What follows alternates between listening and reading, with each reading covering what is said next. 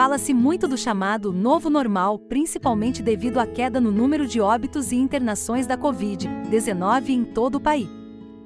Obviamente, a enorme necessidade de trabalhar remotamente é uma realidade inevitável, e a maioria das empresas adotou essa realidade mais ou menos, mas certamente será em um nível mais elevado do que antes da pandemia.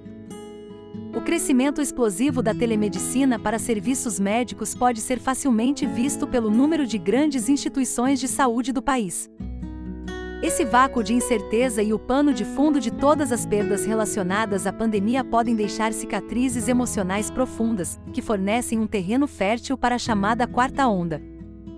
Alguns dados indicam que é possível dividir as consequências da pandemia em quatro ondas.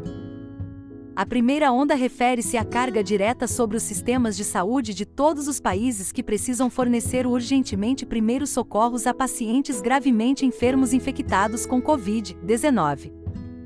A segunda onda é que, devido à necessidade de realocar fundos para lidar com a pandemia, os recursos usados em outras áreas da atenção à saúde para doenças clínicas agudas diminuíram.